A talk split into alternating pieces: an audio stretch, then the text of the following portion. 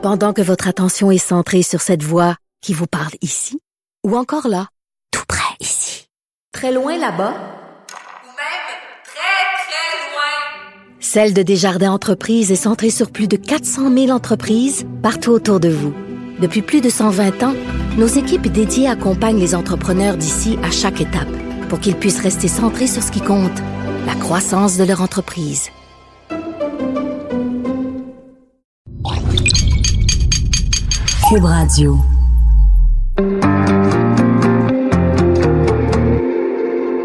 On les critique, on les juge, on dissèque leurs faits et gestes. Mais qui sont les hommes et les femmes derrière nos politiciens? Loin du débat partisan, au-dessus de la mêlée, je vous offre de les découvrir pour essayer de les comprendre.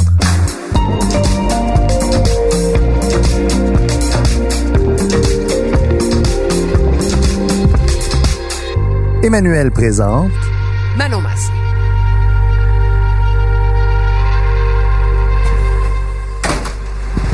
Ça va? Oui. Ça va et ça roule. Ça va et ça roule. Quel temps horrible, hein? On peut-tu te le dire, là? Oh là là. Ouais. Où s'en va-t-on, ma chère Emmanuel? Alors, euh, nous sommes au coin de Berry et euh, Sainte-Catherine. Heureusement, on n'a pas marché longtemps dans cette pluie horrible. Et on s'en va au bureau de ce comté de Manon Massé, la co-porte-parole de Québec solidaire. On pourrait l'appeler l'antipoliticienne. Militante communautaire, femme engagée, Manon Massé bouscule les cadres habituels de la vie politique et disons-le, elle en est fière. Je suis vraiment contente qu'on la fasse. Ça, euh, c'est comme une anti-politicienne qui est devenue une politicienne intéressante. Alors, il y a une dualité dans son, dans son rôle, dans sa démarche. Est-ce qu'on peut rester anti-politicien longtemps? Moi, je pense que c'est difficile parce qu'il y a un cadre à la politique, hein? Puis regarde tous les politiciens qui disent qu'ils veulent faire la politique différemment, là. Mais je pense que Québec solidaire essaie de faire ça.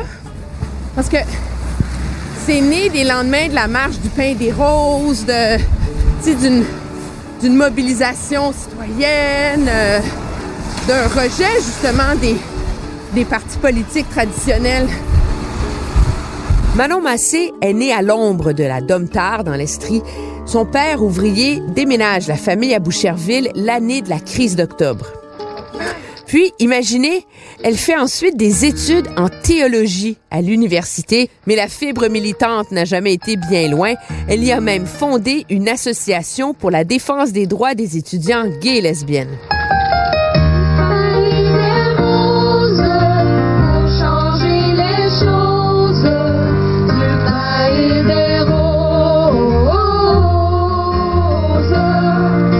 Son travail auprès des plus démunis l'amène au cœur de l'organisation de la Marche du pain et des roses contre la pauvreté et pour l'égalité des femmes. Une rencontre déterminante avec Françoise David, qui, quelques années plus tard, mènera à la Fondation de Québec solidaire et sa première campagne électorale, car oui, on l'oublie souvent, mais Manon Massé fut la première candidate solidaire. Bonsoir Québec! Sauf qu'il lui faudra cinq tentatives pour enfin faire son entrée à l'Assemblée nationale. Je vous dirais que ça prend pas le pogo le plus dégelé de la boîte pour comprendre qu'après avoir mis le feu dans la bâtisse, c'est pas un petit coup de peinture et des rideaux neufs qui va changer la situation. Son apparence, ses phrases colorées feront beaucoup jaser. En un mot, tu la décrirais comment? Tu sais, si tu avais un adjectif à choisir pour Manon. Euh, C'est un mot qui a l'air banal, mais qui dit tout sur elle, tu sais. Elle a un parcours différent des autres politiciens. Elle s'est attachée et a cultivé son apparence différente. Et elle célèbre et elle assume cette différence. Elle la revendique, hein? Si je prenais ça de l'autre côté de la lorgnette, je pourrais me dire, dans le fond, vous, vous restez comme ça juste pour faire jaser, parce que vous pourriez aller au laser avec la moustache, euh, faire avoir une coupe à la mode, ou je sais pas trop quoi, là, pour, pour euh, dire fermer, fermer de clapette tout le monde, mais dans le fond, ça fait votre affaire si, si on dit ça, là, en ligne ouverte comme à midi ou des... Ben, écoutez, ça fait mon affaire. Non, j'ai hâte. Ben, ça, ça, ça, met que- ça, ça vous met sur un pied de différence par rapport aux autres, non? Écoutez, l'important, là, c'est que les gens retiennent ce que j'ai à dire. Elle appelle ça être vrai. Et cette confiance l'a certainement aidé à charmer les électeurs en octobre dernier. Vous savez que. Ah, tiens, on est là. Je lisais dans son. euh, dans ses mémoires, là, qu'elle a publié l'an passé, elle dit qu'elle n'est pas née féministe. C'est drôle, hein? On ne croirait pas à regarder, mais. Dans son bureau de circonscription, il y a des papiers partout, comme autant de chantiers contre l'injustice qu'elle porte à bout de bras. Manon Massé, 330. Même immeuble que le bon Dieu dans la rue. Bien qu'elle soit la députée au cœur de la ville, elle est d'abord et avant tout une amante de la nature. Voici donc celle qui n'a jamais peur d'être qui elle est. Je vous présente Manon Massé. Manon Massé, bonjour. Oui, bonjour Emmanuel. Merci de vous prêter au jeu euh, de cette entrevue. Ben, ça me fait vraiment plaisir. Je lisais, vous qui êtes une députée de la ville, vous êtes attachée à votre centre-sud, centre-ville de Montréal. Vous êtes une fille de bois? Oui, absolument. C'est là où le, c'est là où je me ressource, c'est là où euh, je trouve sens à ma vie, d'une certaine façon. Ouais, j'adore le bois, l'eau, la nature, les oiseaux. Vous faites quoi quand vous allez dans le bois? vous? Essentiellement, je suis très contemplative. Autant je suis, c'est peut-être mon côté gémeaux là. Euh, autant je suis euh, très euh, social Mhm. avec les gens, euh, aux côtés des gens. Autant quand je suis avec moi-même, c'est avec, c'est dans le bois, parce que justement, je peux regarder, je peux écouter, je peux sentir. Je marche, je marche énormément. Euh, je médite, euh, juste pour être pleinement imbibé de toute cette force-là. Est-ce que vous allez souvent dans le bois?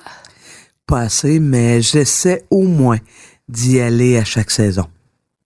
Vous êtes devenu au fil des ans, depuis qu'on vous connaît, que vous avez été élu pour la première fois, un peu un, j'en parlais à, à mon réalisateur quand on était en route, un peu un porte-étendard du droit à la différence en politique. Hmm.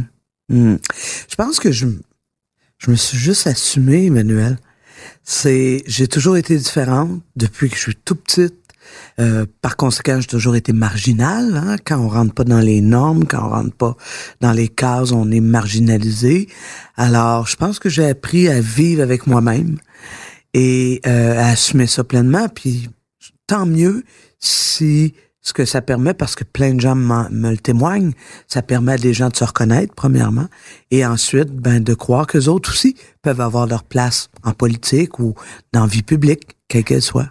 Est-ce que ça a été difficile au fil de votre vie de, de vous assumer, justement, pas dans le sens d'être qui vous êtes, mais c'est difficile de braver le regard, le jugement des autres, de pas rentrer dans les cases, euh, surtout quand on est une femme, euh, je pense, en tout cas, moi je trouve. Ouais, mais- c'est ça.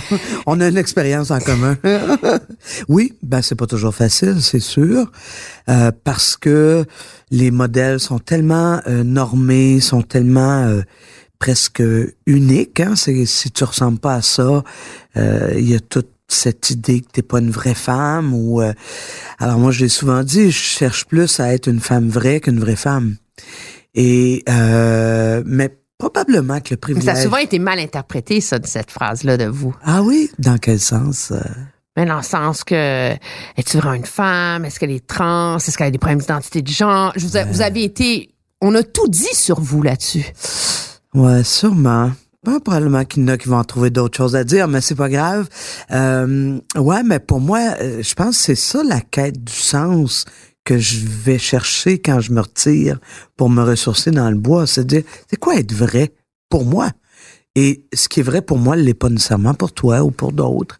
Alors donc, cette vraie femme qui est, qui est Manon Massé, euh, ben j'aime ça la rencontrer, j'aime ça la laisser être, j'aime ça euh, lui dire qu'elle a raison de se battre pour être celle qu'elle est, parce que justement, ça donne euh, ça donne un sens à ma vie à moi.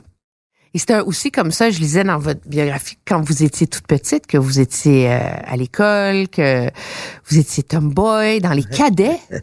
Ouais, j'ai fait les cadets aussi, ouais. Oui, c'est assez Pourquoi les cadets? Ben, écoutez, euh, les, Avez-vous aimé ça? les cadets de la marine, ça a été très, très formateur pour moi. J'ai été de, de, de 13 à, à, à 18 ans, 19 ans. Euh, ça a été très formateur. Pourquoi? Ben, je dirais deux raisons essentiellement. Première des raisons, c'était une activité gratuite. Euh, euh, moi j'habitais à Boucherville.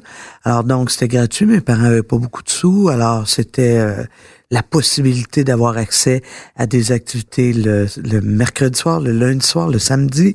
Alors c'était génial pour ça. Et l'autre élément ben mon frère qui a trois ans plus vieux que moi euh, quand on est arrivé à Boucherville, parce que j'ai déménagé euh, quand j'étais euh, enfant, ben lui, il a, il a rentré dans un cadet. Fait que j'ai suivi mon grand frère. Puis en bout de ligne, ben euh, je, je, je pense que j'ai euh, j'ai appris beaucoup de cette expérience-là. Ouais, moi j'ai j'étudiais la théologie à un moment donné en même temps que j'étais un cadet, puis en même temps que j'étais habillé en Manon Massé. Alors euh, je suis capable d'assumer la différence. C'était, qui Manon Massé quand elle était l'enfant Manon Massé? Comment vous la décririez quand vous étiez tout petite à Boucherville avec euh, avec vos parents à l'école? Mm, mm.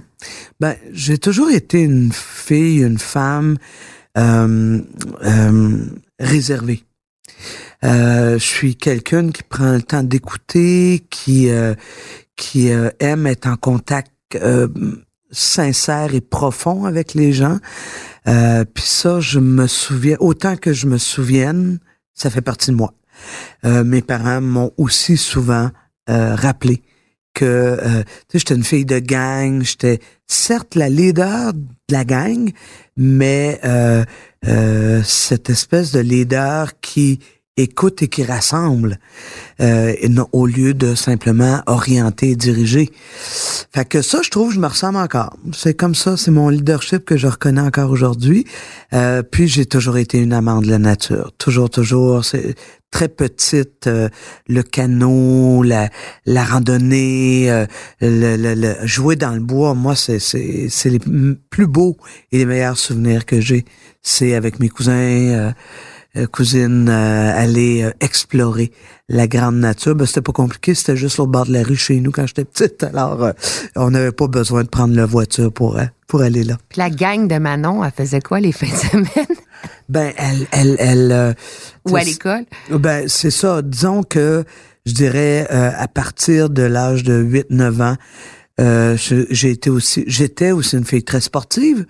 Alors donc, euh, j'ai fait du sport. euh, L'équipe, pour moi, ça a toujours été quelque chose de majeur. À partir de l'âge de 8 ans, j'ai joué à la ringuette euh, jusqu'à l'âge de 18-19 ans. Euh, et donc, mes fins de semaine étaient essentiellement des fins de semaine sportives, à, faire des tournois, à, à jouer à Boucherville comme tel. Et après ça, à l'adolescence, ben là, il y a les cadets qui sont ajoutés à ça. Donc, euh, honnêtement, ma gang, c'était ma gang de ringuettes, puis ma gang de cadets, puis c'était assez sportif. Vous étiez une, une famille de la classe ouvrière, je pense, on peut dire. Ouais, ouais, on peut dire. Pas très fortunée. Votre père travaillait sur des shifts, hein? Ouais. Qu'est-ce qu'ils vous ont laissé, vos parents? Ben, la fierté, premièrement. Hein, euh, quand souvent je vais parler des gens du centre-sud, qui est un quartier ouvrier, je vais parler du fier monde. Je pense que mes parents m'ont amené euh, à reconnaître en moi cette fierté. C'est pas parce que euh, tu euh, t'es pas dans la l'ultime consommation euh, d'avoir euh, toujours toute la dernière, euh, le dernier cri, la dernière mode, le dernier objet qui vient de sortir, le dernier char, le dernier tout.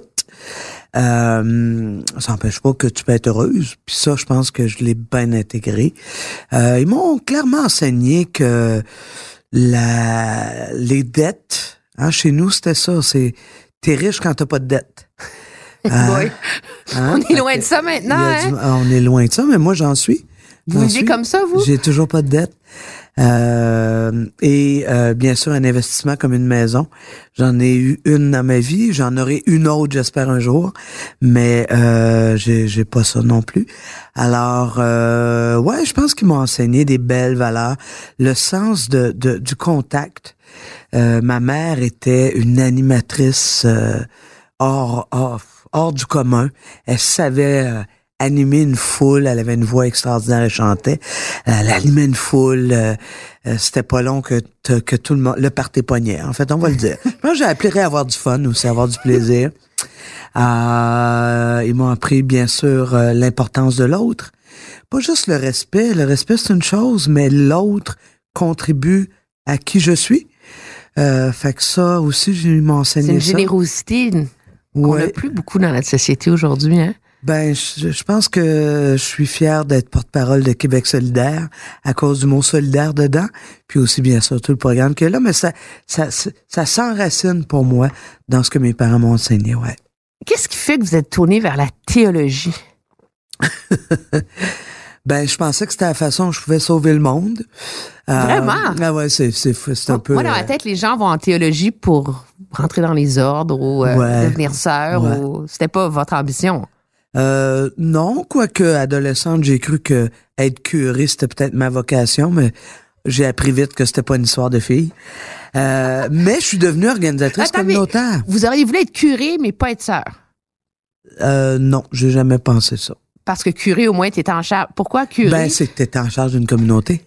C'est ça. Et c'est pour ça que je dis, c'est pas, c'est, euh, puis pourquoi, ben, faire une histoire simple pour que les gens puissent euh, euh, nous suivre, c'est que moi, je viens d'une famille extrêmement catholique euh, qui était très pratiquante, donc ça a fait partie de ma culture euh, très jeune.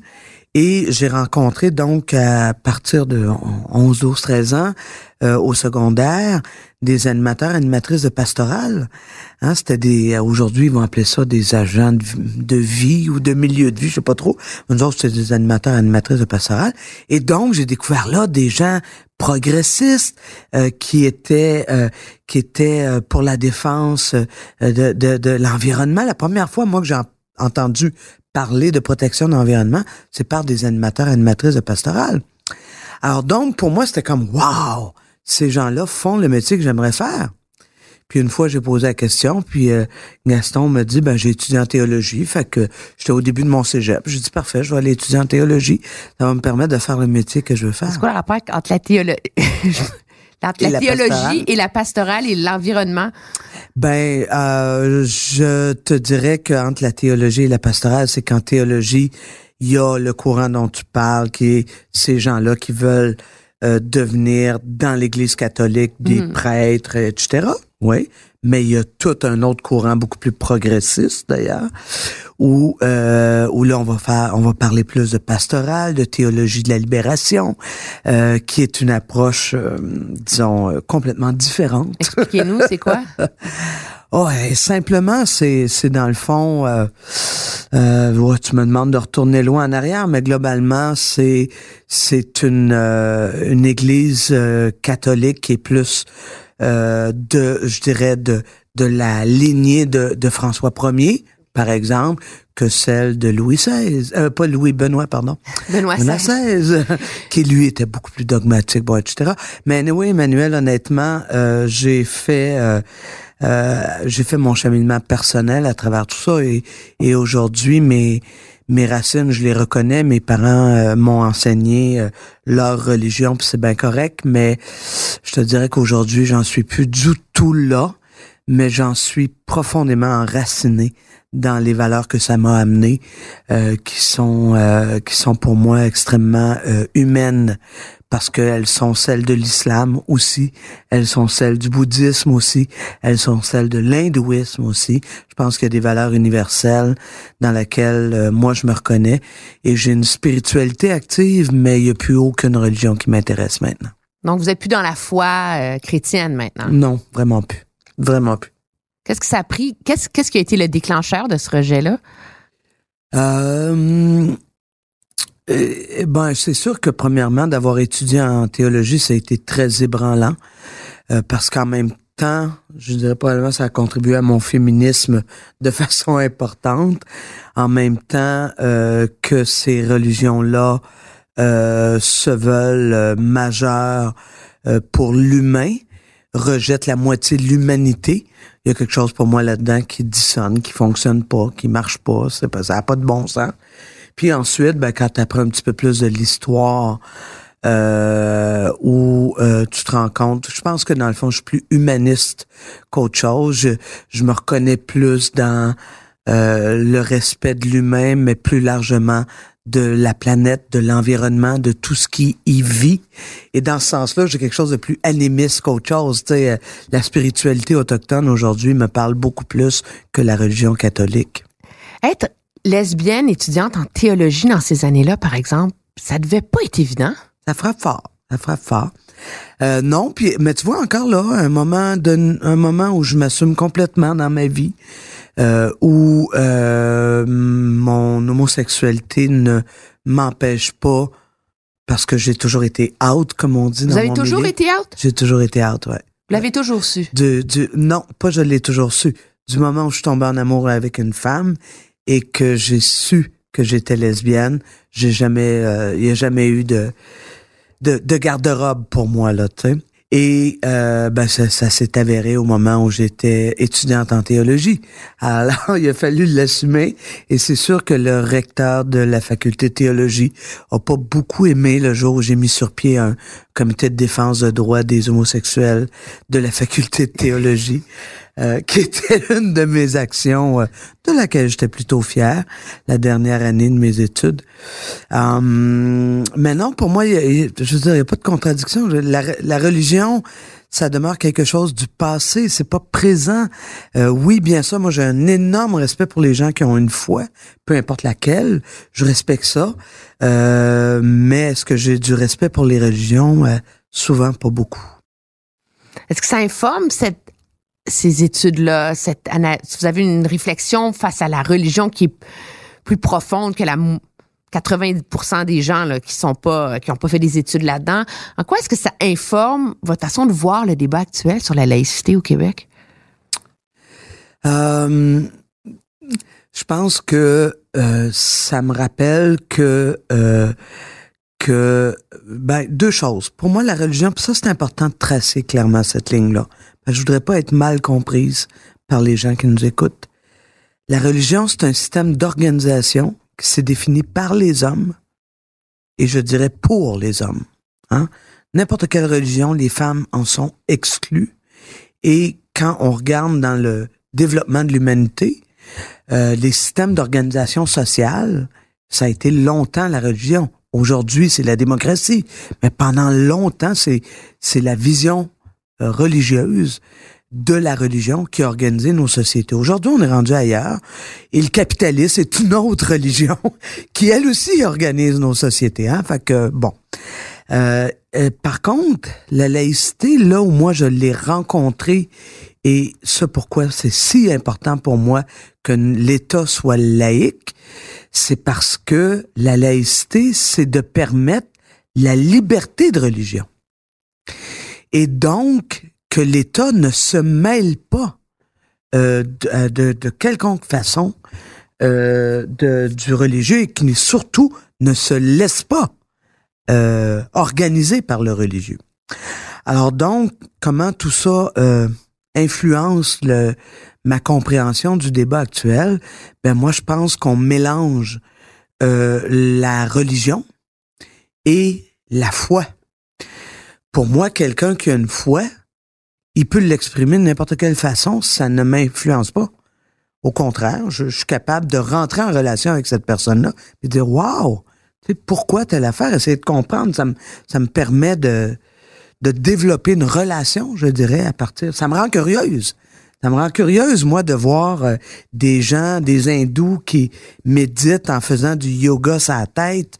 Je, je, je trouve ça vraiment intéressant. Je sais pas, ça m'attire pas, mais je trouve ça intéressant. Ça me rend curieuse. Alors donc, je pense que le, débat actuellement qu'on fait sur, on le fait pas sur la laïcité, je m'excuse. C'est un débat sur le port des signes religieux. Parce que si on le faisait sur la laïcité, je pense pas qu'on le prendrait de cette façon-là. vous auriez voulu qu'on sépare les deux débats finalement. Ça serait facile de se rallier, de trouver un consensus sur la laïcité au Québec, Je plus pense- que sur les parts des signes Ouais. religieux. Je pense que oui, parce que le Québec est déjà dans les sociétés à travers la planète extrêmement avancé en matière de laïcité. Extrêmement avancé. Ce qui reste, c'est pas question des parts des signes Non. religieux. Non. Parce qu'on on, on s'entend qu'il y y a beaucoup de gens, puis je veux pas qu'on rentre là, dans la, la... Mais il y a beaucoup de gens qui disent, à un moment donné, pour certains postes, dans les écoles, les professeurs, c'est des modèles, les juges, c'est légitime que ces gens-là doivent afficher cette neutralité de l'État. Ben, moi, bon, premièrement, là, vous venez de prononcer les enseignantes. Moi, j'ai vécu de l'enseignement avec des sœurs qui portaient le, Le voile. voile. Oui. C'est, c'est, ça m'a, ben là, toute ma, toute, toute ma nation était Mhm. particulièrement euh, catholique, là. Il n'y avait pas de dissonance, mais ça l'a pas empêché profondément le Québec de rejeter euh, de rejeter la religion catholique. Pas juste de rejeter le voile porté par les sœurs, mais de rejeter la religion catholique. Euh, non, pour moi, c'est au contraire. Ça crée du dialogue. La différence. Moi, je vais vous donner un exemple euh, à, tout le monde qui nous écoute. Il y a 25 ans, là, les gays et lesbiennes ne pouvaient pas enseigner. Puis on pouvait pas enseigner pourquoi? Ben parce que la majorité des Québécois mélangeaient homosexualité et pédophilie. Et moindrement que on, il y a- il y a de mes, mes amis qui étaient intéressés par la profession d'enseignant, ben même nous autres, on dit Hey, non, fais pas ça, là, tu vas te faire la vie dure, ça va être trop dur pour toi. Hein?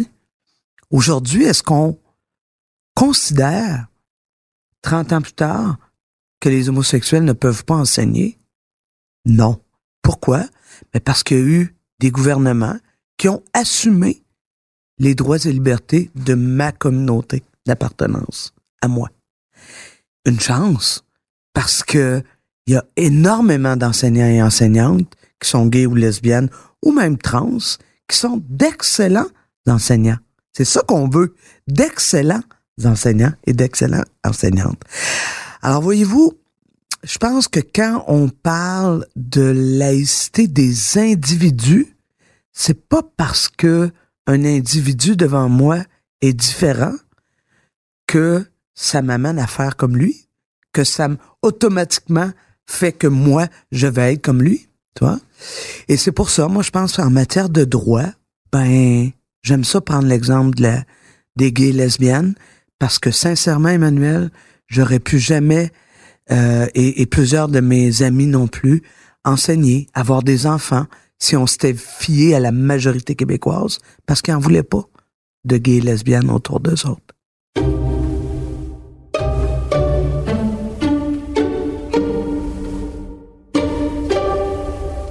Vous avez pas toujours été féministe, hein? Non. Quand j'étais jeune, non. Ça se posait pas de même, je sais pas quoi. Pourquoi? Parce que c'était un débat de femmes qui brûlaient des brassières ou parce que vous- ça... Euh, Non, j'étais comme ailleurs. Moi, je suis rentré dans la militance euh, par la lutte de classe. Tu sais, ma- ma- mon espèce de conscience, là, euh, c'était, euh, il y a des riches, nous autres, on fait partie des pas riches, et il y a des riches qui ont des privilèges que nous autres, on n'a pas.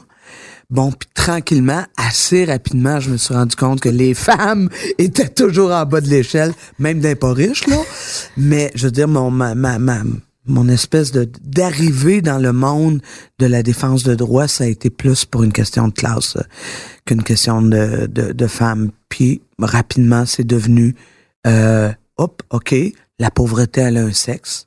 Il est féminin, peu importe peu importe même la classe à laquelle tu appartiens, les femmes sont toujours plus défavorisées. Ah bon? Puis tranquillement, ah oui, la violence aussi. Les femmes vivent plus de violence. Bon. Alors, euh, ma conscience féministe a grandi avec, avec moi. Quoi la prospérité? Pour moi, je pense que c'est d'être en équilibre. D'être en équilibre avec euh, euh, d'être capable de, de, bien sûr, de subvenir à ses besoins de base, peu importe que tu aies une déficience euh, intellectuelle, physique, que tu aies une déficience affective parce que tu pas été chanceux dans la vie. Parce que moi, mes parents étaient pas riches, mais Emmanuel, ils étaient riches d'amour. Ah, pas de bon sens comment j'ai Ah été oui, hein? aimé. Ah, mon Dieu, mon Dieu. C'est c'est extraordinaire. Chanceuse, chanceuse. Puis c'est ce qui me fait aujourd'hui, je pense, aussi forte, aussi grande. C'est euh, c'est que mes parents, mon, mes parents, ma communauté proche, là, frères, sœurs, oncles, tantes, ont été des gens très aimants, malgré ma différence. Fait que pour moi, la prospérité, c'est ça Oui, aussi. parce que même eux qui étaient très catholiques, ça devait pas être évident à avaler comme pilule, on. Ça, ça a rentré dans le dash, mettons. Ça a pris, euh, ça a pris du temps, euh, surtout à ma mère, d'accepter mon homosexualité. Mon père, c'est- ça a été plus rapide, mais euh, c'est ça. Oui, non, ça. Mais, mais tu vois, c'est, moi, j'ai, je, dis, je dis souvent quand je parle de mon homosexualité que euh, j'ai cheminé en même temps que le peuple qué- québécois a cheminé. Tu sais, mon homosexualité, pour moi, elle, elle- elle rentre, euh, j'en prends conscience dans les années 80. Euh, ma première blonde, j'étais à quelque part en 81-82. Euh, et euh, la société québécoise, si tu regardes son cheminement, fin des années 90, euh, conjoints de même sexe ont des droits comme euh, comme les autres. Oups, ensuite, la parentalité, le droit au mariage. Bon, alors je trouve que moi, j'ai comme cheminé. Ben, en fait, peut-être plus mes parents ont comme cheminé comme la société québécoise. C'est ça, il y avait un bon timing. Il y avait un bon timing, ouais. Et la richesse, c'est quoi en 2019? Pense que la plus grande richesse, malheureusement, et notre plus grande pauvreté, c'est le temps. Le temps d'être euh, proche de soi-même, proche des gens qu'on aime. Le temps de, de pouvoir prendre soin des gens qu'on aime. Le temps, on n'a plus de temps. Tout, c'est fou. C'est fou combien j'entends que la vie qu'on mène actuellement. Pour C'est parce bien- qu'on veut être riche puis on veut de l'argent aussi. Ouais, ouais, mais on sera malade. Tout le monde est en burn-out. Tout le monde. est- Ça n'a pas de bon sens. Ça n'a pas de bon sens. On n'a plus, on n'a plus le temps de, de. Puis, puis, comment se fait que c'est comme ça? Notre société serait assez riche pour être capable de partager beaucoup plus. Euh, quand on regarde juste les, entreprises, les entreprises, comme on dit, nous tiennent par les gosses en nous faisant croire qu'ils vont toutes fermer, qu'ils vont toutes disparaître s'ils partagent leur richesse. Mais dans ce cas-là, expliquez-moi comment une poignée de monde de personnes, même pas 100 personnes, sont plus riches que la moitié des, des pays du monde. Ça marche pas. Il y a quelque chose de fucké dans le système capitaliste qui fait en sorte qu'en bout de ligne, tu as raison. Même plus que ça. C'est euh, dans une famille maintenant, il faut que les deux travaillent pour être capable d'amener assez de d'argent. Bien sûr, peut-être qu'il y a des réflexions individuelles sur la consommation à faire. J'en suis. Tu sais, moi, je suis, plutôt un, un niveau de vie très. Euh, j'ai pas besoin de toutes ces patentes-là pour me rendre heureuse, mais j'ai besoin d'avoir du temps avec les gens que j'aime. J'ai besoin d'avoir du temps pour aller dans le bois. J'ai besoin d'avoir du temps pour, pour, pour, pour prendre soin de mon cœur, prendre soin de ma blonde, euh, d'aller jouer avec mes enfants, même s'ils ont 20 ans passés. C'est ça, c'est ça. Pour moi, j'ai rien qu'une vie. Pense-y, j'ai rien qu'une vie. Je veux pas passer à travailler. On n'est pas né. On n'est pas né pour travailler. On est né pour vivre. Vous mentionnez vos enfants.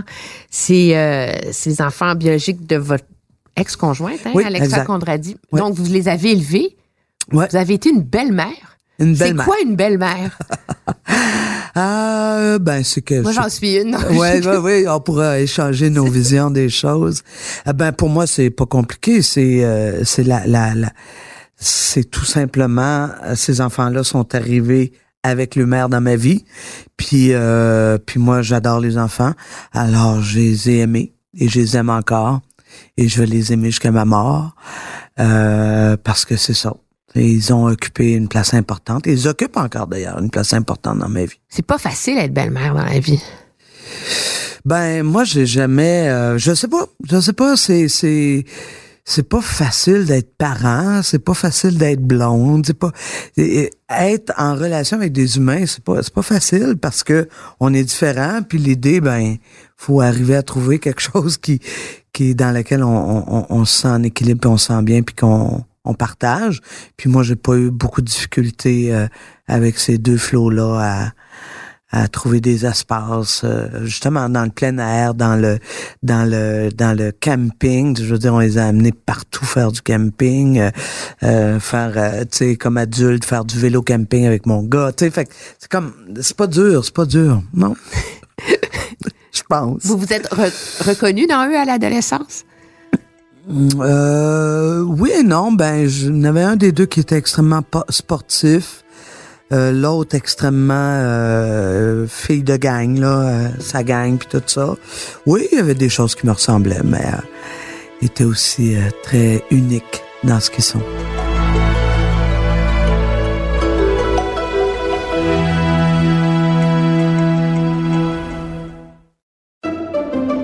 Pendant que votre attention est centrée sur cette voix qui vous parle ici, ou encore là, tout près ici, très loin là-bas,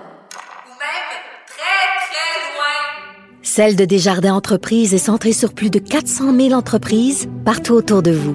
Depuis plus de 120 ans, nos équipes dédiées accompagnent les entrepreneurs d'ici à chaque étape pour qu'ils puissent rester centrés sur ce qui compte, la croissance de leur entreprise.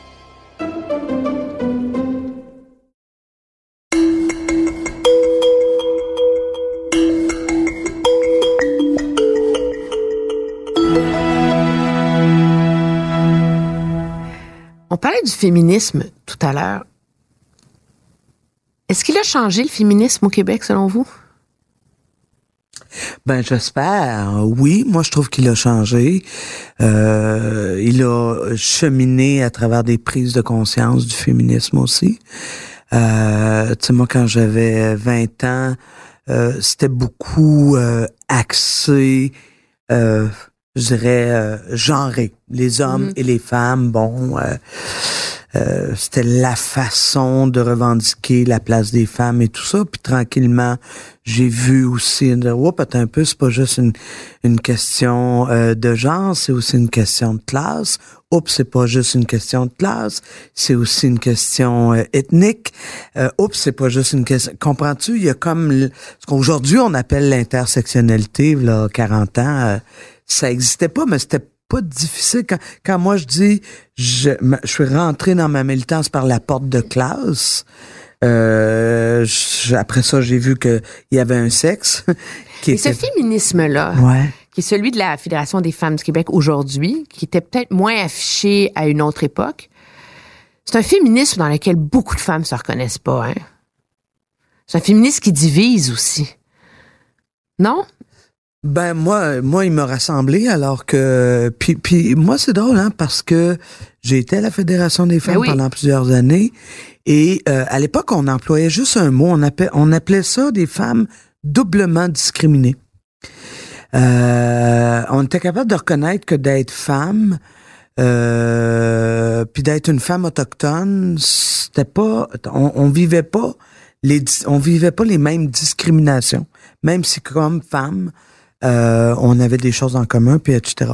Fait que moi, je pense, moi, personnellement, il me rassemble, ce féministe-là, parce que je trouve, tu sais, moi, je disais dans mes, dans mes mots à moi, je disais, euh, pour moi, le féminisme, c'est l'égalité entre les femmes et les hommes et entre les femmes elles-mêmes. Pour moi, ça, ça résume mon féminisme et ça inévitablement nécessite qu'on reconnaisse que quand tu es une femme noire, t'as la vie plus rough que moi qui est pas une femme noire.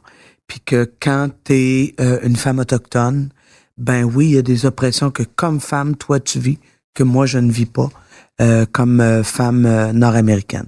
Fait Mais ça, c'est comme le bon sens de ce, de ce féminisme-là, quand vous vous l'expliquez. quand on voit que il y a une partie du mouvement féminisme en, ce moment, on, on l'a vu dans les derniers mois, tout le débat sur la prostitution, tu refuser de de condamner la prostitution sous prétexte qu'il y a certaines femmes qui font le choix de... Est-ce qu'on n'est pas toujours en train d'épargner la chèvre et le chou? Au lieu de rechercher l'espèce de, dénominateur commun de l'affranchissement des femmes en général? Pourquoi faut tout le temps qu'il y ait, oui, mais la minorité de, oui, mais la minorité de ci, puis la minorité de ça à la longue là-dedans? Ben, c'est parce que il faut, je sais pas comment dire ça, mais c'est parce que c'est ça, les femmes. On n'est pas une affaire. On est des affaires, des affaires différentes. Et donc, on vit pas les choses de la même façon. Euh, et c'est pour ça, je comprends euh, quand tu poses la question que pour toi, il y a quelque chose, ou en tout cas, tu questionnes peut-être l'idée que ça, c'est divisif, alors que pour moi, euh, de reconnaître ça, de reconnaître que les femmes noires ont la vie plus difficile que moi comme femme blanche, ça moi ça me ça m'éloigne pas, ça m'exclut pas. Ça je fais juste reconnaître ça et je pense que ça me permet d'être dans un dialogue euh, qui est plus euh, qui est plus où on reconnaît euh, où on reconnaît tous les deux que c'est différent. Puis là, tu as parlé de quelque chose qui est fascinant parce que tu sais qu'au niveau de la prostitution euh, et du travail du sexe, euh, le milieu féministe depuis longtemps ne s'entend pas. Mais ben oui. et il ne s'entend pas parce que de part et d'autre, ils, ils disent vrai. Parce que c'est, aberrant pour les gens qui sont pas militants, qui nous écoutent, de dire, voyons, comment les féministes peuvent pas s'entendre sur condamner la prostitution? Ben, c'est-à-dire que, et, tu vois, Québec solidaire est un, un et notre parti est féministe qui a fait, au lieu de se dire, OK, il y a deux extrêmes qui s'entendent pas, on s'est dit, OK, que, quelle est, il y a certainement une voie de passage. Hein? Parce que moi, je peux pas dire à une féministe qui fait de la prostitution, t'es pas une vraie féministe. Ça, j'ai vécu ça, moi. Les lesbiennes qui étaient pas des vraies féministes dans les années 90, là. Hein, il y avait les vraies féministes, puis les lesbiennes. Les femmes disaient, ah oui, moi, je suis féministe, mais je suis pas lesbienne. Cette exclusion-là, je l'ai vécue. Alors donc, on s'est mis en recherche. Et dans les faits, ce qu'il faut condamner, c'est la violence. C'est la violence faite aux femmes. Ça, là, ça, c'est condamnable.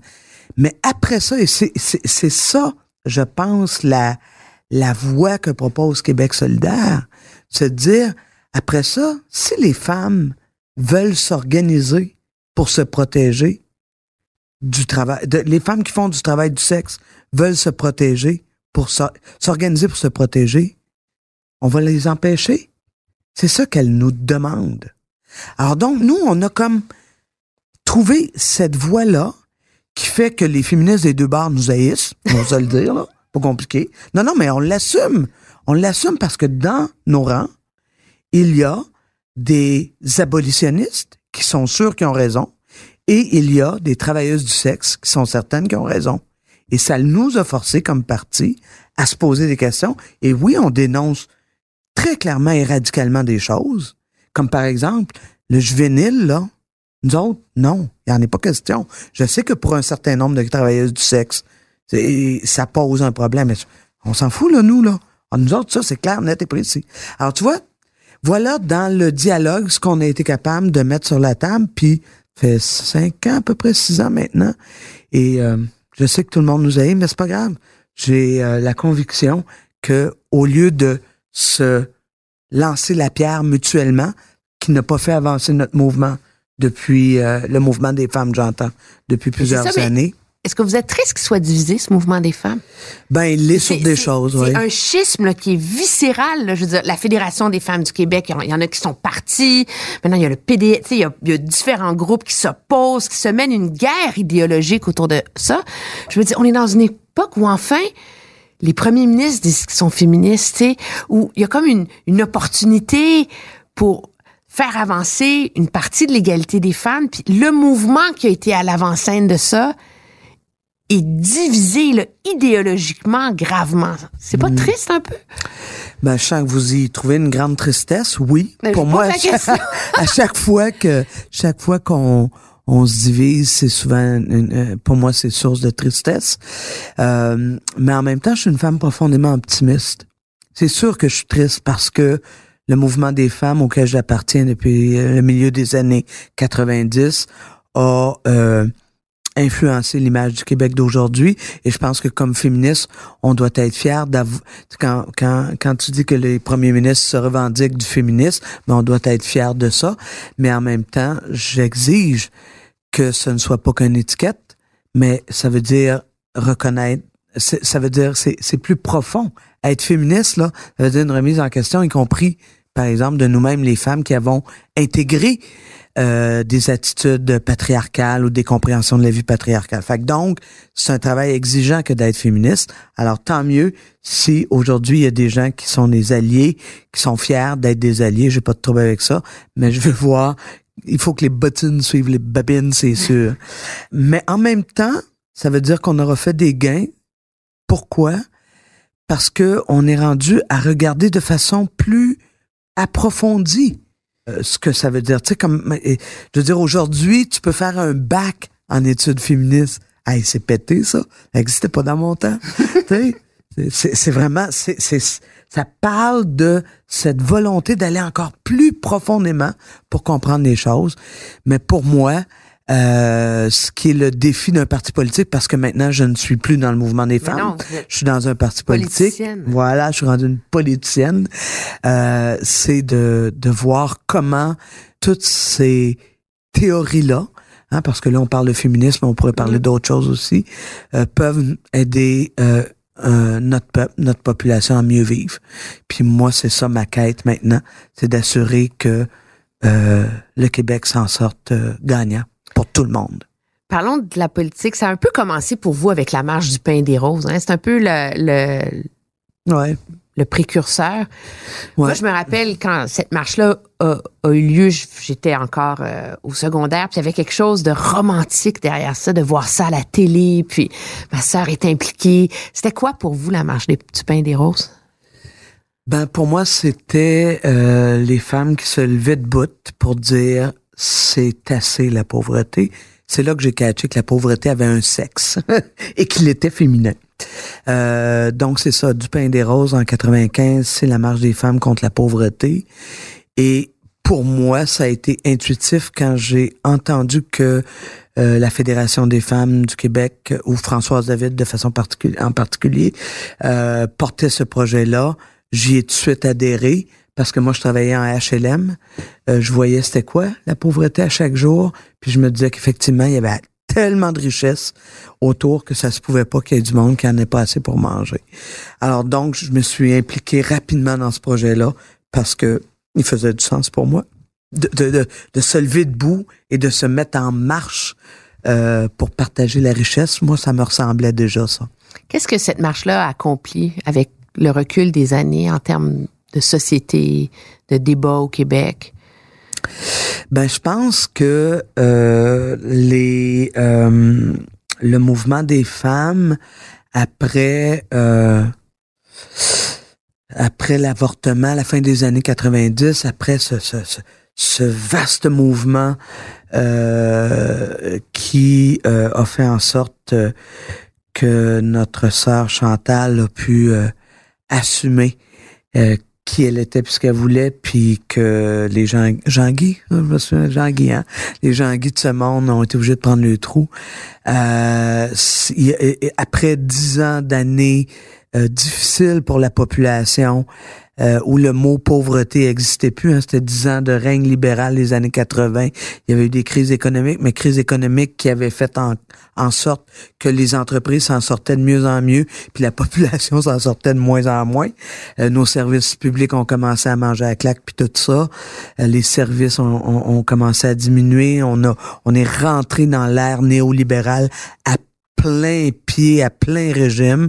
Ben, il y avait la fierté d'être une femme qui disait que ça avait pas de bon sens et qui se mettait en lien avec d'autres femmes qui côtoyaient pas. Moi, je me souviens 95 des femmes issues du milieu syndical qui marchaient côte à côte avec euh, avec des femmes euh, à l'aide sociale, qui marchaient côte à côte avec euh, des femmes toxicomanes, qui marchaient côte à côte. Et ça, c'était une marée euh, humaine, euh, ben pas marée, c'est peut-être fort un peu, mais une bonne vague quand même, marcher du jour de temps euh, d'un seul pas pour dire c'est assez, la pauvreté, pour moi, ça a insufflé un mouvement qui nous amène jusqu'à aujourd'hui. Je me faisais remarquer avec euh, mon collègue quand on s'en venait ici que la pauvreté, on en parle dans la société, mais la majorité d'entre nous, on la voit, on la voit pas, on la connaît pas. C'est quoi la pauvreté? Vous, vous l'avez côtoyé toute votre carrière. C'est quoi la pauvreté? Ouais.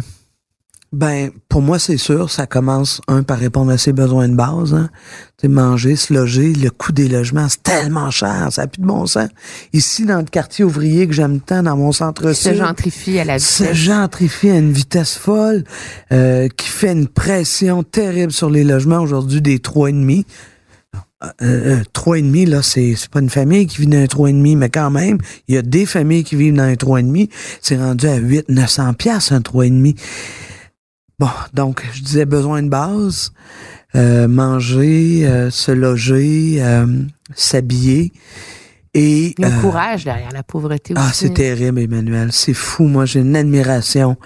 Euh, Il y, y a un courage. Ces gens-là travaillent tellement fort.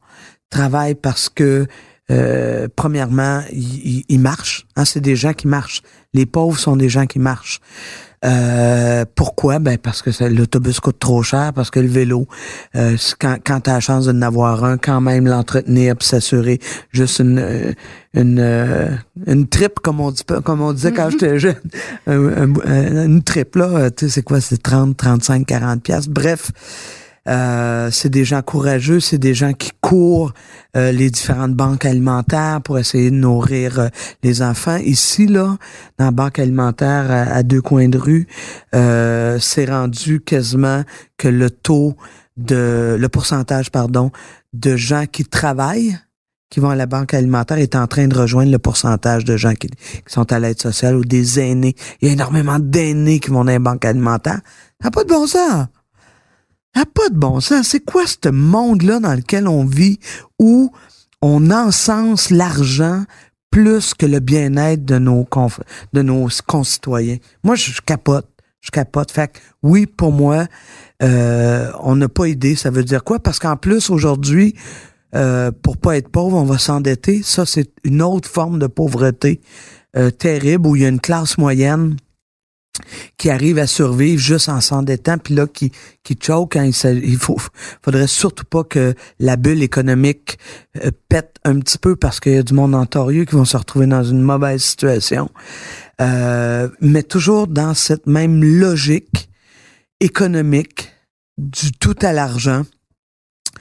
Vous savez que les entreprises au Québec sont rendues à, à payer un taux d'imposition ridicule, même s'ils n'arrêtent pas de dire, puis c'est la ritournelle qu'on entend constamment, que les pauvres entreprises sont les plus taxées, puis ils vont aller, tra- ils vont aller ailleurs si ça continue. Mais créer de la richesse en employant des gens, c'est tout ça l'argumentaire. Ben oui, mais regardez ce qui arrive à, AB, à ABI, là. Hein? Qu'est-ce qui arrive à ABI, une multinationale dont le PDG a, a- a triplé son salaire de 4 à 13 millions dans la dernière année, qui sont en lock depuis 14 mois? Pourquoi? Ben parce que le, la compagnie demande des reculs. Les employés demandent même pas d'amélioration de leurs conditions, ils veulent juste reconduire la convention, mais l'employeur lui a décidé que ça prenait des reculs. Donc, il fallait qu'il diminue des conditions de travail. Là, tu dis, hey, un peu, pourquoi là? Pourquoi? Et là, je reviens à la même chose. Pourquoi c'est toujours le monde en bout de ligne qui, eux autres, doivent payer de ce système économique qui en a rien à cirer de la condition? Et à preuve, je réitère, une poignée de monde qui possède la richesse de la moitié des pays de la planète, pour moi, d'entrée de jeu, ça sonne wrong.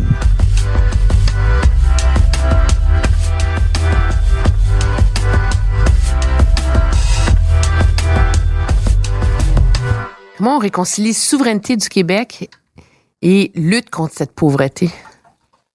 Ben, je aisément, parce que pour nous à Québec solidaire, cette souveraineté, c'est cette indépendance du Québec, c'est de mettre notre pied à terre face à une économie qui exploite les ressources de façon inacceptable. Hein? Tu sais, c'est, on est encore à euh, à soutenir financièrement des entreprises qui font des millions, des milliards, qui euh, on a développé, on exclut la personne qui parle bien sûr, développé des, un système économique où une multitude d'argent peut transiger dans des paradis fiscaux ou de l'évitement fiscal qui est tout à fait légal, c'est ce que nous disent les grandes compagnies, bien sûr, parce qu'on a adopté ces lois-là. Alors, mettre son pied à terre face à un système économique qui, euh, dans le fond, défavorise toujours les mêmes personnes, fait en sorte que les ressources sont toujours exploitées sans euh, euh, égard à euh, l'impact écologique et environnemental de ça. Moi, je pense que faire de l'indépendance du Québec un, un- un lieu de ralliement pour résister contre les changements climatiques, contre la façon de consommer actuellement, redonner l'économie aux gens au lieu des multinationales. Moi, je pense qu'il y a plein de monde qui sont prêts à ça. Puis comment on la réconcilie, cette souveraineté du Québec, avec le droit à l'autodétermination des peuples autochtones, auxquels vous, vous croyez beaucoup? Parce Ouais. que eux, ils regardent ça puis ils disent, ben, nous aussi, dans ce cas-là, on a droit à notre autodétermination au même titre que les Québécois. Absolument. Absolument, ils ont raison. Et comment on fait pour réconcilier les deux? Ben, on s'assoit puis on parle. On parle dans le sens où le, droit à l'autodétermination, c'est un droit où tous les peuples de Terre ont, que tous les peuples de la Terre, pardon, ont. Et pour moi, on a toujours dit à Québec solidaire qu'on allait faire notre indépendance côte à côte, main dans la main, avec les Premières Nations. Et oui, si ça veut dire que des bouts de territoire qu'on considère comme étant du territoire du Québec, point barre, ben oui, il va falloir s'asseoir et dire qu'est-ce qu'on fait avec ça. Si eux autres veulent Mais ça, c'est une forme de partition du Québec, là. c'est possible. Le droit. Nous, on croit plus, pour en jaser avec ces gens-là, là, on croit plus euh, de, de la responsabilité de partager le territoire. On croit, on pense, et dans nos discussions avec euh, avec plusieurs personnes des Premières Nations, c'est dans cette perspective-là d'une co-responsabilité face au territoire qu'on voit l'indépendance du Québec euh, que dans une partition. Mais ceci étant dit, c'est pourquoi je le nomme, c'est que ça se peut. Et nous, on n'est pas fermés à ça.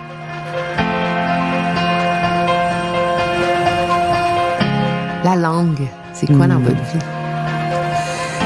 C'est, euh, ben en fait, c'est c'est mon existence. c'est euh, c'est comme ça que je me reconnais. C'est comme ça que je vois que je suis différente de de bien d'autres peuples. Et justement, on parlait des autochtones.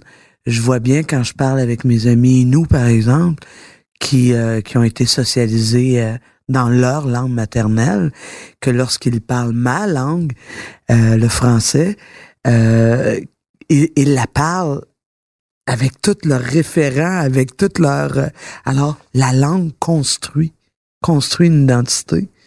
Puis, euh, puis moi, c'est sûr que je parle la langue populaire parce que... Parce qu'on vous reproche de la châtier, cette langue française que vous aimez tant aussi.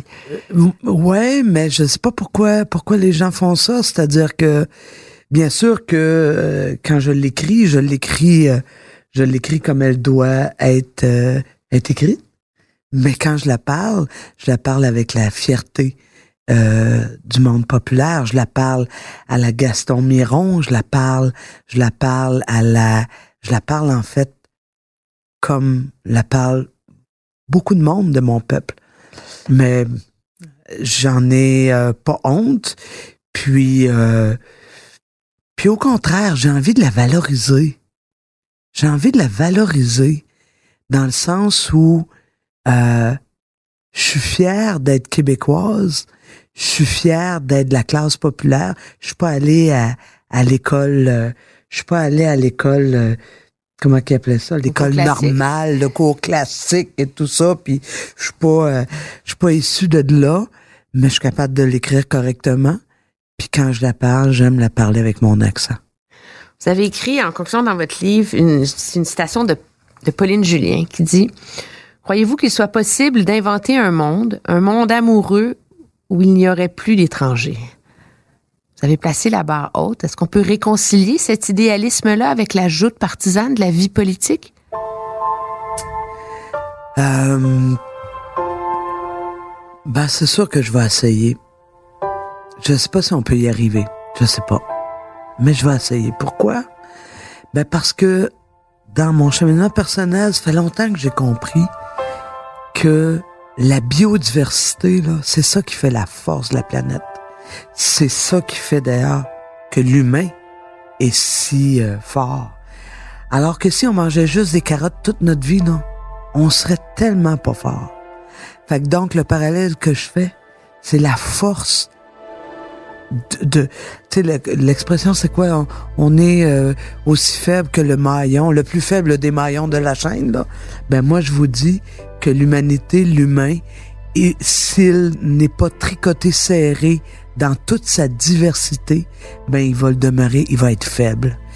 Et c'est pourquoi ben Pauline Julien chantait ça il y a déjà euh, très très longtemps. Et on y est pas encore arrivé puis son chum euh, disons, qui a contribué beaucoup à dire que l'indépendance, que le peuple québécois est beau dans toute sa diversité parce qu'il est polonais, parce qu'il est grec, parce qu'il est, euh, bon, différent.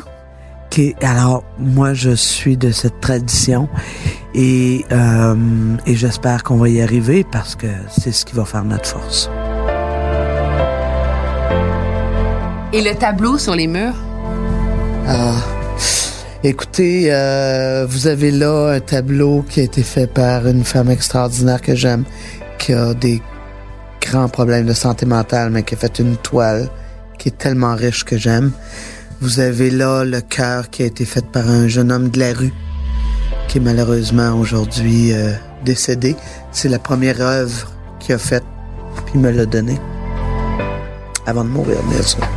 Et vous avez là euh, une œuvre de la Montagne Rouge, euh, si vous regardez bien, qui est un drapeau du Québec avec au cœur où c'est écrit, avec un carré rouge bien sûr, au cœur où c'est écrit Je me soulève, qui est, je pense, euh, ma grande motivation dans ma vie, me soulever à toutes les injustices.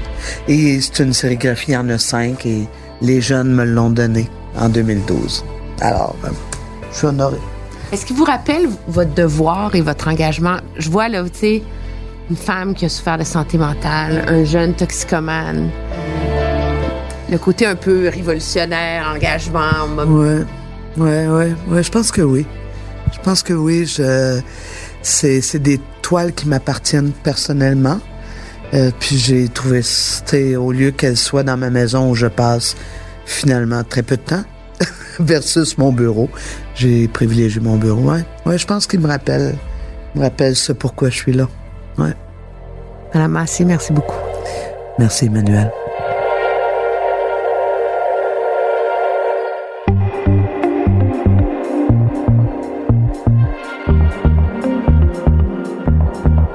Si vous aimez mon balado, aidez-nous en le partageant sur vos réseaux sociaux. Si vous l'écoutez sur une autre plateforme que Cube Radio, n'hésitez pas à donner votre avis, laisser un commentaire. Oui, oui, cinq étoiles, c'est bon. C'est très utile pour faire découvrir la série.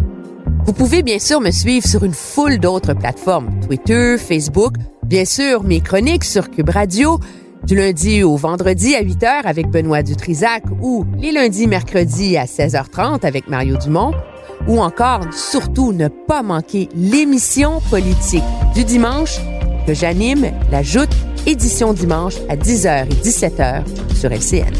Merci d'être à l'écoute. À la recherche et l'animation, moi-même, Emmanuel Latraverse. Au montage, Anne-Sophie Carpentier. À la réalisation, Bastien Gagnon La France. Et c'est une production Cube Radio.